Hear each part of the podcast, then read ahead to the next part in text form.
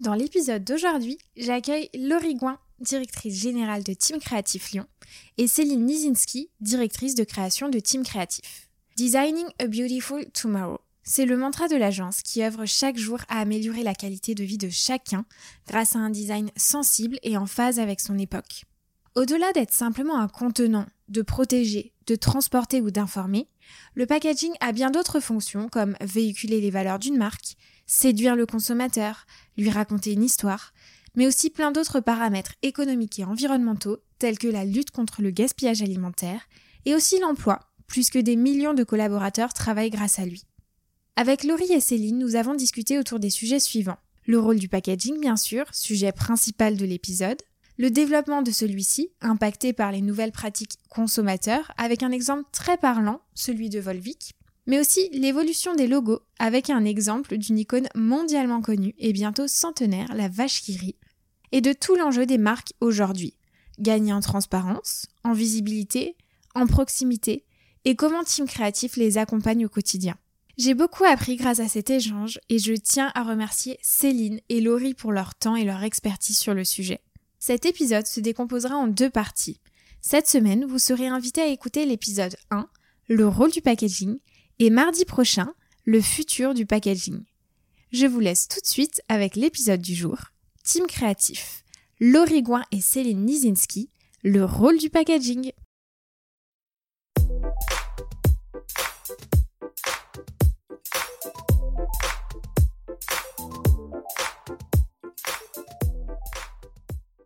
Dans cet épisode, on va échanger sur le rôle du packaging et pour ce thème, j'ai la chance d'être accompagnée par Laurie et Céline de l'agence Team Créatif.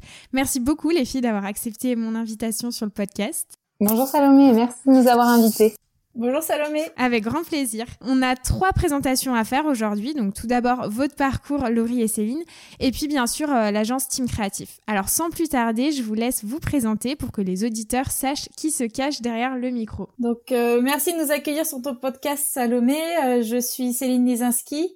Euh, directrice de création chez Team Créatif à Paris. Donc euh, nous nous sommes rencontrés virtuellement sur Instagram en échangeant sur euh, une de tes stories et c'était très sympa à propos d'un nouveau produit que tu avais trouvé en linéaire. Je suis ravie de répondre à tes questions aujourd'hui. donc moi je travaille chez Team Créatif depuis cinq ans. à l'agence on a une vingtaine de créatifs. Euh, et notre mission, c'est de faire euh, grandir les marques, les faire évoluer euh, visuellement en trouvant des signes distinctifs et des univers graphiques qui leur soient propres. Et puis, je fais ce métier donc depuis bientôt 20 ans. mais ça me passionne toujours autant car ça me permet de travailler tout plein de choses différentes.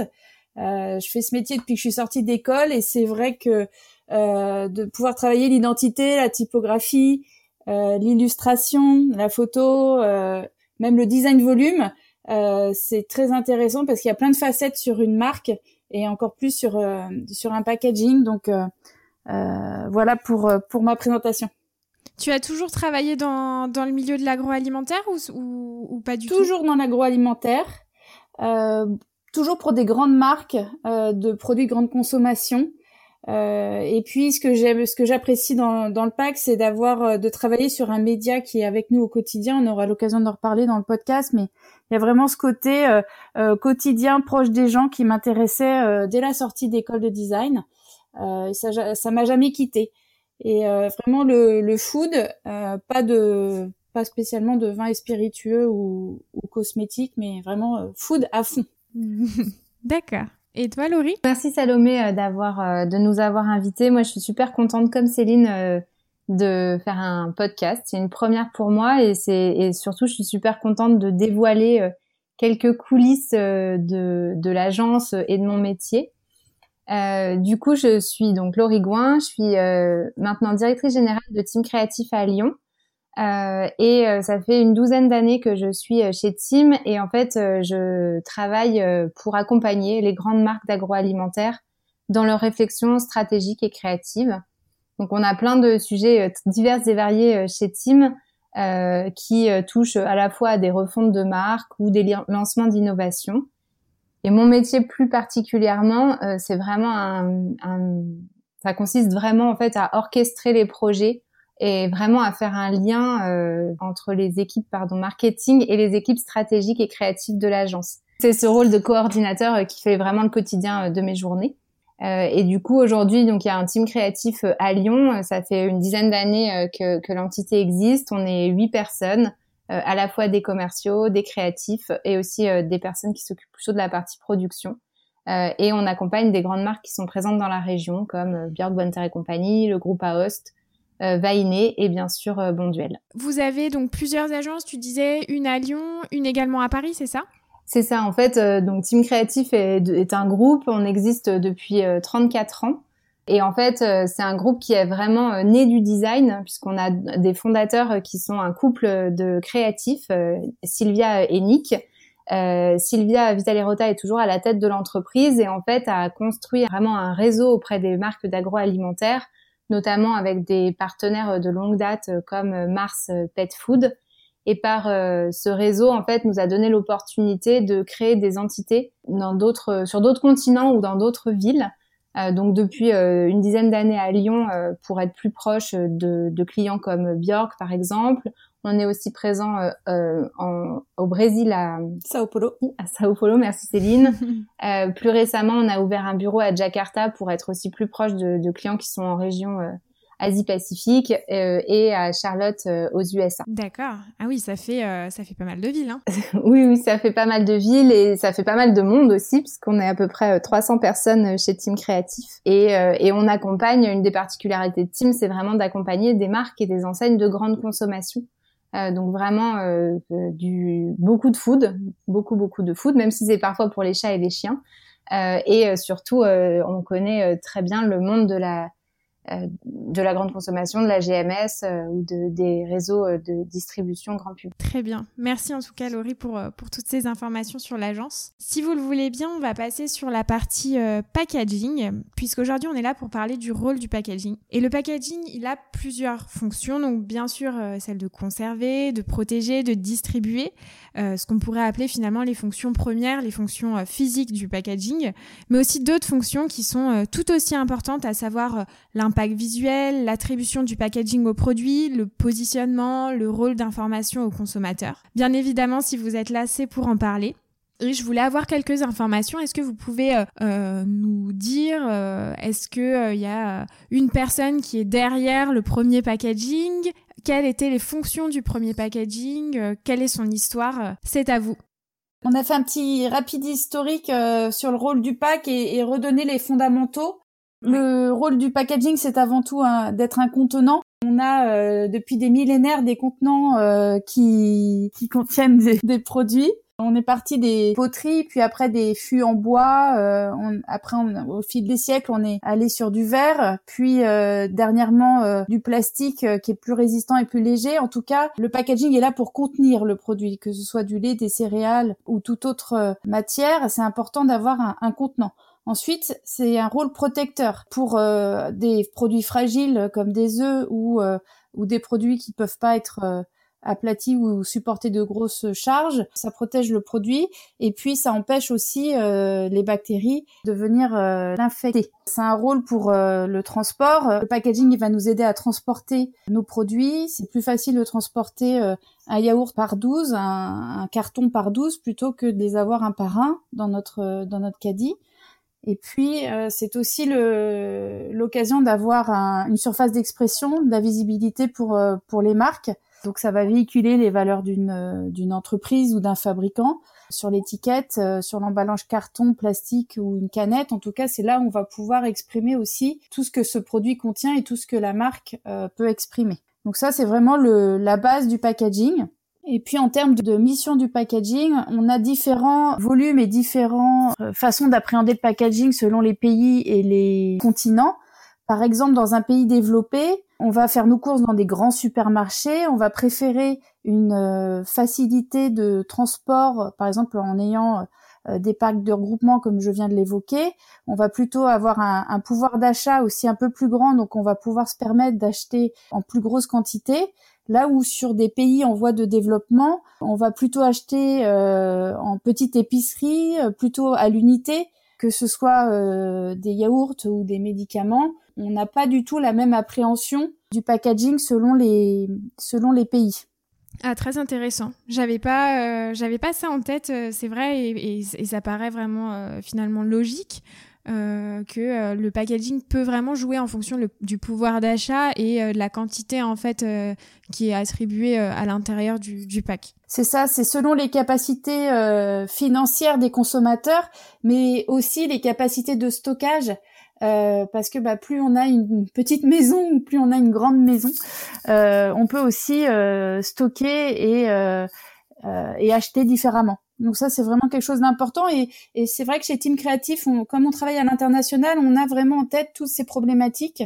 je pense au, groupe Mars pour le pet food. par exemple, en Russie, ils n'achètent leur leur pack pour leur chat que dans des des petits pouches, des petits sachets unitaires. Euh, alors que par exemple en France, on les achète euh, par 12. Est-ce que ça vous est déjà arrivé de travailler sur un projet euh, de, de, packaging, enfin par exemple sur une innovation ou un lancement de produit qui se lance et dans un pays développé et dans un pays en voie de développement, qui nécessitait justement pour le même produit un packaging différent par rapport aux éléments que, que tu nous évoques? Tout à fait. Et c'est là la, la, complexité et tout l'intérêt d'avoir une agence à l'international parce que en plus euh, de ces différences euh, de pouvoir d'achat et de, stockage, il y a aussi euh, les notions de d'illettrisme à prendre en compte. il y a des pays où il va falloir être beaucoup plus fort dans les signes graphiques parce que une bonne partie de la population ne sait pas lire, par exemple. là où dans d'autres pays, comme en France ou en Europe, on va plutôt avoir euh, tendance à rassurer les consommateurs sur certains claims. Euh, voilà, les, on va dire que les attentes des consommateurs ne sont pas les mêmes en fonction des pays. Et, nous, notre rôle en tant qu'agence, c'est vraiment de, euh, de réussir à avoir une identité de marque qui soit globale à l'international et en même temps satisfaire les besoins de chaque consommateur et chaque marque dans le, dans le pays dans lequel elle distribue le produit si juste pour finir sur le, le, rôle du packaging, il y a aussi quelque chose de très important, c'est que le packaging il va éviter le gaspillage alimentaire. Euh, c'est euh, quand il y a par exemple quand il y a un produit qui est qui est qui est explosé parce que son packaging n'était pas bien conçu ou ou avec de l'humidité, enfin s'il y a de l'humidité, euh, s'il y a des mythes alimentaires ou des souris ou, ou que sais-je, euh, ça protège pas. Enfin le, le, packaging est là pour protéger en fait les aliments et euh, il a un vrai rôle sur euh, pour éviter le gaspillage alimentaire parce que euh, ça nous évite de jeter de la nourriture si elle est endommagée. Et puis on sait que dans le monde, il y a hum, par exemple un chiffre, c'est 45% de la, de la production de fruits et légumes et 30% des céréales qui sont qui sont gaspillées, en tout cas qui sont impropres à la à la vente, euh, soit qui sont invendus, soit qui sont qui ne sont pas mangés. Donc euh, c'est vrai que il faut avoir euh, euh en tête euh, que le packaging c'est vraiment important aussi pour éviter ce, ce gaspillage alimentaire et qu'il y a vraiment ce, ce rôle de conservation. Hmm, tout à fait, tout à fait. En effet, c'est un sujet très très d'actualité, on va dire, le gaspillage alimentaire. C'est ça. Et puis, euh, euh juste euh, en, conclusion de cette partie, je dirais que le, le pack, euh, aujourd'hui, on le voit comme un, un déchet, quelque chose d'inutile qui finit à la poubelle, etc. mais la poubelle de tri, on espère. il a des, mais il a quand même des vertus d'hygiène, de transport, et aussi, il faut s'en rendre compte, il crée beaucoup d'emplois.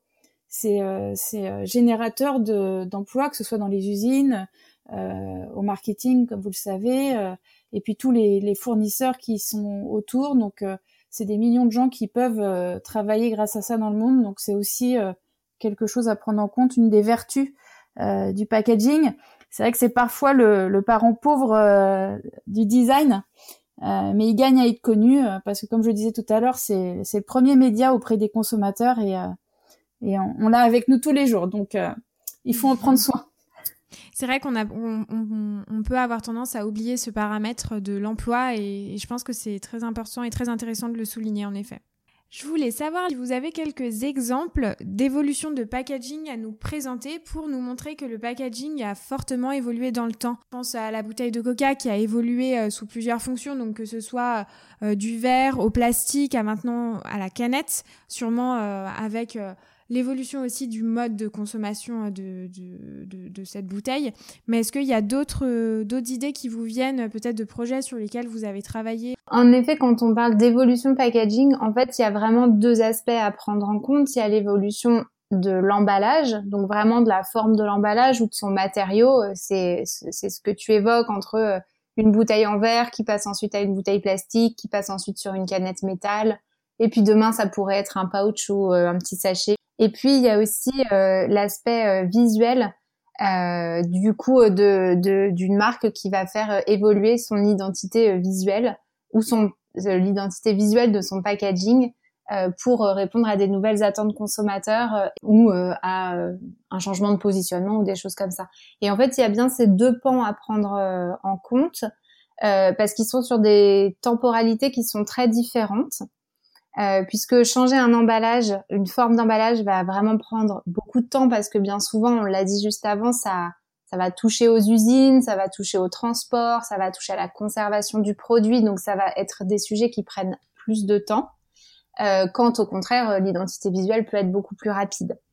Donc pour répondre plus concrètement à ta question, euh, on a euh, un exemple euh, qui est qu'on a pour lequel on a travaillé à l'agence, qui est sur euh, Volvic.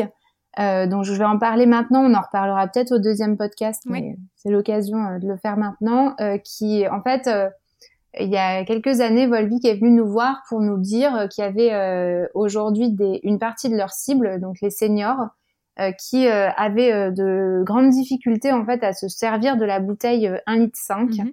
de Volvic parce que trop lourde, pas facile à prendre en main et pas facile à ouvrir.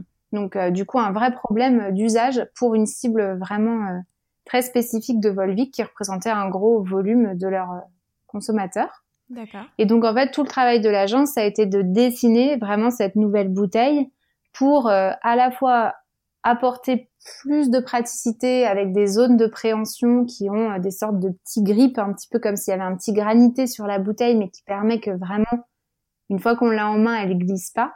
et puis un bouchon très spécifique qui permet aussi une ouverture plus facile. Euh, et du coup, euh, ce travail à la fois de praticité, on l'a associé à un travail plus euh, design et de d'identité de marque, puisqu'en fait la bouteille reprend les facettes du volcan, donc du volcan Volvic. Donc ce qui fait que cette bouteille 1 litre, elle est donc aussi avec un nouveau contenant, mhm. est venue répondre à un besoin qui aujourd'hui n'était pas couvert par Volvic et qui a permis en fait bah, une cible de, de cette marque de continuer à utiliser euh, ce, ce, produit. Et en fait, aujourd'hui, euh, aujourd'hui, euh, le cette, cette forme de bouteille a été appliquée sur toutes les formats en fait de Volvic. D'accord. Et c'était en quelle année ça? C'était en 2018. Euh, et du coup, petit, donc en fait, la bouteille 1 litre a été lancée en 2018 et petit à petit, toutes les autres, euh, tous les autres formats sont passés sur ce design-là, mais avec du coup une prise de risque maîtrisée euh, puisque euh, on a d'abord fait le test sur une bouteille 1 litre, qui était du coup un nouveau contenant dans la gamme, et ensuite ça a été dupliqué sur euh, des, des, des, références comme la 1 litre 5 qui pèsent beaucoup plus lourd dans le, dans le chiffre d'affaires. Et puis du coup dans les dans seconde évolution dont je parlais, c'était plutôt l'identité, donc l'identité visuelle. Et en fait, on a une conviction chez Tim, c'est que pour nous, le packaging et la marque, c'est le premier média. Euh, et quand on dit ça, en fait, c'est qu'on se dit euh, un packaging, euh, c'est le premier média pour une marque. Puisqu'en fait c'est son en tout cas pour une marque d'agroalimentaire ou pour un produit même un produit lambda euh, puisqu'en fait euh, la marque elle peut être inexistante sur les réseaux sociaux elle peut être inexistante en communication où on veut. Elle sera forcément sur le produit. Mm. Euh, et, euh, et, en fait, ce, ce, média numéro un, on va le retrouver sur, plein de points de contact. Le premier, c'est évidemment euh, dans le linéaire, donc qui va avoir une, une vraiment cette cette fonction d'informer, de séduire, de raconter une histoire pour le consommateur. Ensuite, ce pack, il va se retrouver dans le caddie, peut-être parfois dans le sac à main quand on est sur la pause déjeuner, dans le sac à dos des enfants qui vont partir à l'école, à la table du petit déjeuner. et vraiment, il va, quand on va ouvrir le frigo, on va revoir cette marque, ce produit dans notre, dans nos placards, dans notre frigo, etc. Donc vraiment, c'est un point de contact euh, très important entre la marque et le consommateur. Bien sûr.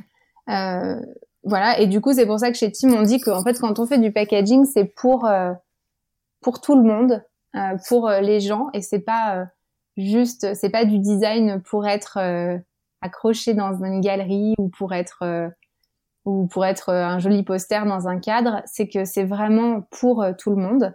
Euh, et du coup, on cherche à créer euh, des vraiment de la fidélité, du top of mind, vraiment quelque chose qui soit euh, qui permette de créer une fidélité à la marque et vraiment une valeur ajoutée durable euh, entre la marque et le consommateur. Très bien, très clair. Euh, et c'est vrai que c'est vraiment le, premier média, même nous, on le voit euh, bah, en étant commercial sur le terrain au quotidien. Euh, c'est sûr que le packaging, c'est entre guillemets euh, la première euh, publicité, la, première image qu'on peut avoir de la marque. Et je pense qu'il y a un enjeu encore plus important pour des nouvelles marques qui viennent s'implanter sur des nouveaux segments. Ou même des marques déjà existantes qui viennent sur, sur d'autres segments. Oui, complètement. Et c'est vrai que ça va être parfois le seul moyen d'expression de la marque. Et du coup, ce qu'on va chercher à créer, c'est vraiment un, storytelling ou une histoire de marque qui permettent en fait en un coup d'œil euh, ou avec des éléments graphiques, donc avec tout euh, du coup tout le talent de, de nos équipes créatives, de vraiment créer des signes qui soient à la fois euh, propriétaires pour les marques, ce que c'est très important, hein, parce que tout le monde ne s'habille pas pareil et chaque, marque est unique, et en même temps qui permettent de transmettre des valeurs euh, des valeurs euh, d'honnêteté, de transparence, de gourmandise euh, ou, au contraire de nutrition ou de santé. et du coup, c'est par tous ces signes graphiques qu'on va pouvoir à la fois combiner l'histoire de la marque, l'histoire de son produit et en même temps être très unique dans un linéaire qui est aujourd'hui super bataillé, qu'on soit dans le chocolat, dans le biscuit, dans les produits d'entretien, etc. Ça me permet de faire un pont euh, sur euh, sur l'identité d'une marque et, et, ses signes euh, distinctifs, le côté créatif de d'une marque. une marque, c'est comme un passeport. En fait, elle a un nom, une identité, une date de création, une origine. Et, et on a en fait des éléments clés pour être connu et reconnu, pour aussi bah, générer de l'impact en linéaire et évidemment donner euh, envie de déclencher euh, un achat du consommateur, hein, parce que avant tout, on est là pour euh, on est des commerçants, on est là pour vendre nos produits et on a envie d'être d'être choisi parmi d'autres. Et, et, avant tout sur sur un packaging, il y a un, logo, une icône, quelque chose de très reconnaissable. C'est vraiment l'identité de la marque. et en fait, l'idée c'est de de pouvoir la reconnaître même parfois sans savoir lire, hein, comme je disais tout à l'heure. Euh, quand on voit les logos de Starbucks, de le M de McDonald's, euh, euh, la pomme de Apple, la virgule de Nike, etc. Je, je pense que rien qu'en disant le nom des marques, vous avez déjà les logos en tête, pas besoin de faire un dessin. Et c'est vraiment le, le pouvoir d'une marque passe par son icône. nous, on a travaillé récemment pour pour te donner un exemple euh, sur euh, une icône euh, connue mondialement. Mmh. c'est la, vache qui rit. En fait, on a travaillé avec les équipes de Bell pour bah, pour faire évoluer ce, cette icône qui a qui a 100 ans cette année. Donc c'était un, un, vrai challenge pour pour nos équipes. Et et la vache qui rit, bah, il fallait qu'elle incarne toujours ce euh, le pouvoir du rire, euh, le côté euh, sympathique. elle a une foot forme qui est iconique, qui est le, qui est le triangle. on a fait en sorte, voilà, de, de retravailler avec avec beaucoup de respect l'icône, le logo. Oui. Et on lui a on lui a apporté une, une touche de, de malice. donc tu pourras voir, on, on te montrera visuellement, vous pouvez voir sur sur notre site internet, mais on te montrera des des images pour pour voir le, le lifting. en soi, le consommateur va vraiment reconnaître sa marque, mais elle a pris un tout petit peu plus de sympathie, un petit côté un peu plus malicieux. Et l'idée, c'était de garder un design assez intemporel euh, pour euh, à la fois qu'on puisse euh, garder nos consommateurs actuels et aller chercher des nouveaux consommateurs. C'était pour les 100 ans de la marque, c'est ça? Alors non non pas du tout, c'était c'est vraiment c'est à l'occasion des enfin ah. cette année elle fête ses 100 ans mais c'était plus un contexte euh, pour enfin d'ailleurs c'est même pour être précis, c'est en 2021 qu'elle fêtera ses 100 ans hmm. et justement avant de fêter ses 100 ans, euh, on a retravaillé le packaging euh, qui euh, qui va être lancé, euh, qui est en train d'être lancé d'ailleurs dans le monde entier sur 130 pays. donc c'est quelque chose de, qui a été pensé à la fois de manière globale et locale. Euh, comme je te l'ai expliqué tout à l'heure sur sur une autre un autre exemple de produit, mais là l'idée c'est vraiment de travailler sur sur sur cette icône et qu'elle soit la même dans le monde entier, mais que localement, chacun puisse reconnaître euh, ses produits.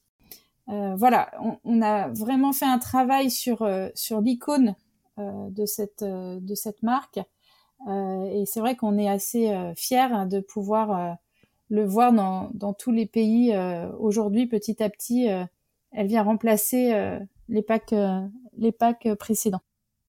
Et Céline, j'ai une question justement par rapport à ce projet. Euh, J'imagine que ça a dû être un énorme challenge pour, euh, pour l'agence de, de relifter un logo euh, à l'international parce que comme tu l'expliquais précédemment au début d'épisode, euh, en fonction des pays euh, en voie de développement ou des pays développés, le, la communication peut être parfois différente. Comment vous avez justement travaillé en interne pour que le logo finalement soit reconnaissable, identifiable, même euh, mémorisable, euh, sans trop le, changer et sans trop dénaturer euh, la marque. Est-ce que vous êtes appuyé sur des études, sur votre expertise et vos, enfin votre expertise? Comment comment ça se passe finalement en interne pour ce type de projet, sans rentrer dans des informations confidentielles, bien sûr Oui, oui, bien sûr. Bah, quand on attaque un projet pareil, évidemment, c'est une vraie connaissance du terrain. Donc, euh, on va demander le, le plus d'études possibles. Et puis, nous, de notre côté, euh, euh, utiliser des outils qu'on a pour, pour voir comment chaque pays, chaque consommateur réagit par rapport à cette parc et pourquoi il l'a choisi plutôt qu'une autre dans ce pays. Quels sont ses, son attachement et quelles sont, les, par exemple, les informations capitales ou euh, comment le consommateur va va apprécier la marque. Et puis euh, donc ça c'est pour fidéliser. Puis après il y a toujours le fait d'aller en chercher des nouveaux. Donc à chaque fois quand on étudie euh, des comportements de consommateurs, il y a ces deux facettes là. Après on est aussi énormément épaulé évidemment par les équipes marketing en place chez Bell en l'occurrence qui, va, qui vont nous donner des, des informations. Euh, et puis, il y a aussi euh, sur la vache qui rit, il y avait une complexité puisque euh, elle s'appelle pas la vache qui rit dans le monde entier. Oui. Elle s'appelle The Love Co. Elle s'appelle voilà, elle a des noms différents. Donc c'est pour ça aussi qu'on a beaucoup travaillé sur l'icône et qu'on l'a remise vraiment beaucoup en avant pour que euh, je sais pas, dans quelques années, on n'ait presque plus besoin d'avoir le nom de la marque et qu'on sache immédiatement de quoi il s'agit. D'accord. Très intéressant en tout cas cet exemple, euh, cet exemple et hâte de voir justement euh, l'avant-après. Oui, exactement. Donc ça sur euh, c'est un des éléments, mais c'est le principal hein, sur un sur un packaging, c'est le logo, l'icône. après, il y a aussi un, un élément important, c'est le, le, color branding, c'est la, la, couleur de la marque. Et bah, l'objectif, c'est de gagner la bataille en linéaire hein, pour être vu toujours et puis reconnu. Euh, nous, on a à l'agence, on a une, un color branding qui nous est cher, c'est celui de, de la marque Whiskas. Euh, le, le, violet euh, qui a été créé il y a, il y a 30 ans euh, chez, chez Team Creative, qui était une couleur unique et novatrice au sein du pet food. maintenant, on n'imagine plus la marque Whiskas sans son violet. Il y, a, il y a vraiment comme ça des couleurs. quand on cite des marques, par exemple, si je vous dis Barilla, on, connaît la couleur. c'est donc le, bleu marine. récemment, par exemple, on a eu aussi, on a découvert dans le dans le linéaire androse végétal qui arrive avec un, un color branding très fort sur avec un, un bleu turquoise oui. qui aussi répond à, aux demandes d'une cible euh, flexitarienne aujourd'hui, mais il y a quelque chose, euh, puis jeune aussi, et il y a quelque chose de très intéressant sur la couleur d'une marque parce que en plus de l'icône, il y a aussi euh, euh une identité qui, qui, lui est propre et, le color branding voilà est très important dans le pack. Et d'ailleurs à ce propos, est-ce que au niveau des couleurs, il y a des des codes communs à respecter en fonction des segments. Euh, je pense, euh, par exemple, je sais pas, sur le bio, euh, le, vert, forcément, qui évoque bah, le, bio, la naturalité. Est-ce qu'il y a des, couleurs sur lesquelles on ne peut pas y toucher? Par exemple, le bleu qui évoque les produits laitiers. Est-ce que pour vous, en tant qu'agence Team Créatif, il y a des codes ou des, voilà que, que vous, vous donnez pour suivre une ligne de conduite ou pas du tout Tout est possible? En fait, je pense qu'il y a des choses qui sont imprimées euh, dans le dans l'inconscient du consommateur. Donc euh, du euh, du lait, c'est blanc et bleu. du bio, c'est du craft et du vert. Mhm. du, enfin voilà. Après, on peut trouver du des produits sucrés. Ça va être plutôt du rouge et du rose ou des choses comme ça. Il, va y avoir des couleurs comme ça qui vont être imprimées dans l'inconscient. Mais mais surtout, ce qui est le plus important chez nous, c'est quelle est la couleur euh, qui est attribué à la marque. Et en fait, on a plein d'exemples à l'agence qui euh, qui montrent que le la couleur qu'on a choisie pour une marque n'est pas du tout la couleur de la catégorie. Euh, je donne un exemple, on travaille beaucoup pour la marque Bjorg. Euh, la marque Bjorg, elle est blanche et bleue. Oui. Pourtant, elle est pionnière du bio euh, depuis 1988. Euh, pourtant, ils ont des produits super sains, très naturels, et il n'y a, on n'utilise ni le verre ni le craft. Mhm. Euh, L'exemple dont parlait Céline juste avant, qu'on a vu en linéaire, qui est Andros végétal, euh, qui est du coup dans un segment de l'ultra frais, donc on pourrait se dire ultra frais égale blanc plus bleu, euh, en plus végétal, donc peut-être blanc plus bleu plus vert. Finalement, ils ont choisi une couleur qui est complètement en rupture avec les codes, qui est le turquoise, et qui permet en fait à la marque d'avoir un vrai euh, un impact très fort dans le rayon et de prendre une place et de se différencier de la concurrence. Puisqu'en fait, tout l'enjeu aujourd'hui des marques, c'est comment on se différencie de la concurrence, euh, comment on se différencie des marques de distributeurs qui sont de plus en plus fortes, euh, qui ont des, des, messages clés de plus en plus euh, pointus, qui travaillent aussi sur des dimensions euh, de transparence, de RSE, de de, de circuits courts, de choses comme ça. Donc tout l'enjeu des marques, c'est d'émerger en fait dans ce dans ce rayon. Et si on utilise des codes un peu classiques du rayon, ben, on a plutôt tendance à se fondre dans la masse qu'à émerger. Et pour euh, pour émerger, il y a aussi, euh, ça me fait une petite transition pour vous parler du du key visual. Donc ça, c'est le, le, visuel du produit qu'on va trouver sur le packaging parce que évidemment, euh, à moins d'être très connu et pouvoir s'affranchir d'une photo sur le packaging, euh, avant tout, il faut qu'on montre ce qu'on vend parce que le, le packaging, à moins qu'il soit transparent, on voit pas ce qu'il y a à l'intérieur. Donc euh, nous, notre rôle euh, à l'agence, ça va être de trouver aussi un moyen de mettre en avant le, le produit euh, qu'on va vendre, d'être le plus gourmand possible, de donner envie. comme par exemple, on peut avoir sur sur des produits Kinder avec une barre chocolatée qui qui vient vers nous, qui est très dynamique, ou encore euh, euh, l'onctuosité d'un yaourt dans une cuillère. Euh, ça, c'est un vrai travail clé sur sur les photos. on porte un soin très particulier sur un shooting. on passe parfois plusieurs jours à, à faire des photos pour une gamme, à avoir un photographe, un styliste, d'être, d'avoir le le directeur artistique sur place, les équipes commerciales et marketing. En fait, on, on passe euh, euh, beaucoup de temps. Euh, je pense à un shooting que j'ai eu récemment pour mettre en avant des petits pois et des carottes. Ça paraît le plus simple du monde, mais il faut trouver la bonne carotte qui soit en même temps réaliste et en même temps qui, qui soit la plus fraîche possible, une mise en scène qui donne envie, la lumière, le stylisme, même si c'est pour des des, des, produits quotidiens, en fait, on a vraiment un, un, un soin particulier à, à, apporter à la photo. Mhm. Euh, et puis ensuite, on va euh, passer pas mal de temps euh, sur euh, sur des retouches euh, pour que on a des en fait des, des gens qui sont des magiciens de l'image. en vrai, ils s'appellent des visual designers, mhm. qui vont faire en sorte d'être d'être évidemment le plus proche de la réalité pour pas mentir aux consommateurs, mais en même temps de quand même sublimer le produit et donner envie. Euh, et c'est là en ce moment toute la problématique puisque euh, dans les années 90-2000, euh, il fallait vendre à tout prix un produit et quitte à, à mentir entre guillemets euh, et puis à avoir des, consommateurs déçus quand ils ouvraient leur packaging. Aujourd'hui, euh, on peut, les marques peuvent plus se permettre de, faire ça parce que le, consommateur a besoin d'un de transparence et de d'un engagement de la marque. Donc il faut voir des choses euh, réalistes. Donc les key visuals ont, leur vraiment leur importance sur sur un packaging.